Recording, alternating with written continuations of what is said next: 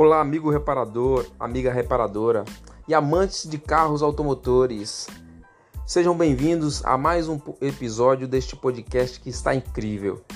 Eu me chamo Maxo Andrade, sou instrutor técnico de reparação automotiva e especialista no segmento TPMS e em diagnóstico avançado. Hoje nós iremos falar sobre cuidados ao fazer uma manutenção em veículos equipados com sistema TPMS, ok? Então vamos lá! Acompanhe que está incrível.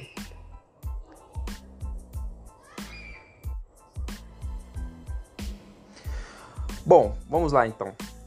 É, você reparador que está fazendo a manutenção aí é, nesses veículos novos aí, é, já equipados com o sistema TPMS, eu vou dar três dicas para vocês. A primeira delas é você simplesmente verificar se esse carro ele está equipado com o sistema TPMS. E como que você vai fazer isso? Quando esse veículo chegar na oficina, uma da forma fácil de você verificar se ele tem sistema TPMS ou não, é você ir até a roda e na válvula de enchimento você fazer o um movimento é, para verificar se a válvula tem um molejo maior, se ela é mais mole do que as outras. Se ela simplesmente for mais rígida, mais firme, significa que esse veículo tem sistema TPMS direto, é o que usa o sensor na roda. Mas a forma mais fácil de você verificar se o carro tem ou não o sistema TPMS é ligando a chave do veículo. Ao ligar a chave do veículo, você vai ver o ícone de TPMS lá. E esse ícone de TPMS, ele simplesmente vai significar que o veículo tem um sistema TPMS. Agora, para você identificar se esse sistema é direto ou indireto, você tem que fazer isso que eu falei agora anteriormente. Vai lá na roda, verifica, mexe é, o bico, né, a válvula e vê se ela está mole. Se ela for muito mole, quer dizer que não tem sensor na roda. Ele vai utilizar o sinal do ABS. E como que funciona o sinal do ABS? O ABS a gente sabe que o sensor ele é um, um sensor de velocidade. Ele mede a velocidade das rodas. E se as rodas possivelmente travar, o ABS ele vai simplesmente ser acionado para que as rodas não travem. Então o sistema TPMS ele, ele utiliza dessa, desse sinal para simplesmente medir a velocidade, a taxa de rodagem de cada roda. Então, se uma roda ela está com uma taxa de velocidade maior do que as outras, então o sistema TPMS do veículo entende que aquela roda está murcha. Mas quando o sistema é um sistema direto que já usa o sensor nas rodas, ele já não precisa do sinal do ABS.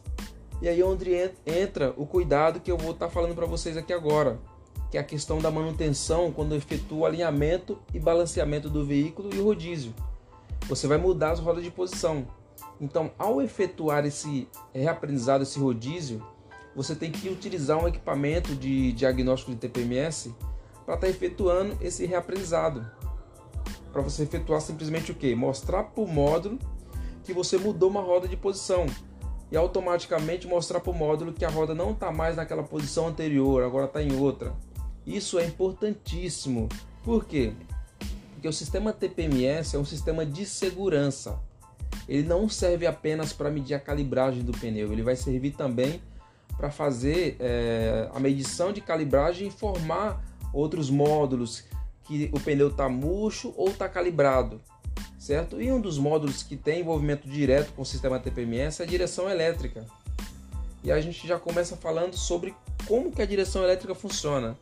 Então, se tem um pneu na dianteira que está murcho, está descalibrado, a tendência é que esse veículo ele puxe para aquele lado que aquele pneu está descalibrado. Mas quando o veículo tem sistema TPMS, sistema TPMS direto, que é o sensor direto na roda, o sensor manda um sinal para a rede CAN e a, a, a direção elétrica ela vai coletar esse sinal e ela vai fazer essa compensação desse desnível no pneu, dessa descalibragem. Então, quando você efetua um rodízio que você não informa o módulo, que você mudou a roda de posição, você está comprometendo esse bom funcionamento da direção elétrica, porque ela vai achar que o pneu está murcho na, na posição que está, mas na verdade está em outra posição.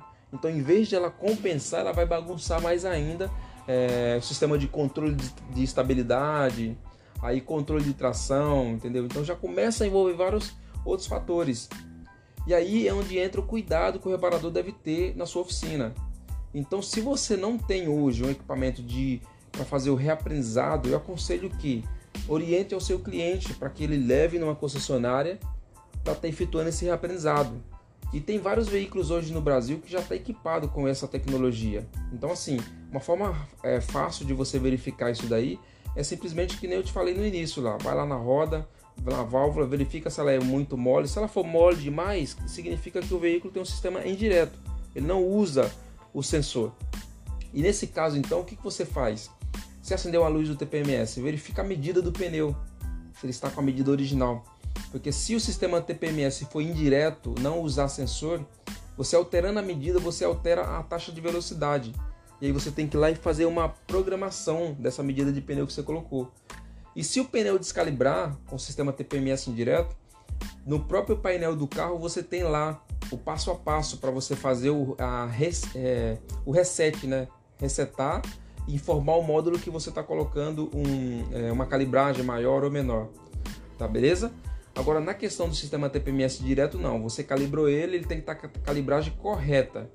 Se por um acaso a calibragem estiver diferente do, da, da tolerância, ela vai acender a luz.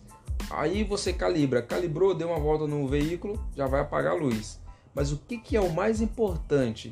É a questão do reaprendizado, para que você evite que o sistema trabalhe de forma errada e também que você evite que esse veículo venha a se, vamos dizer assim, se envolver em acidentes por conta de uma, um erro de manutenção, entendeu? Então é isso que eu queria passar para vocês. Espero que ajude vocês aí no dia a dia e fiquem atentos aí nos próximos episódios aí nos próximos podcasts que vai estar tá muito bacana. Show? Então se tiverem algumas dúvidas ou sugestão sobre algum assunto que vocês achem de interessante que eu possa estar tá falando aqui, é, manda pra gente aí uma mensagem, bacana? Então fiquem atento aí. E acredito que o próximo episódio a gente vai estar falando aí sobre diagnóstico avançado, como você fazer um diagnóstico aí, como você aprimorar o seu diagnóstico para descobrir falhas mais rápidos, mais rápido e também é, ser assertivo na, no diagnóstico. Não simplesmente ficar trocando peça. Bacana? Então te espero no próximo episódio. Um grande abraço, pessoal. Até mais.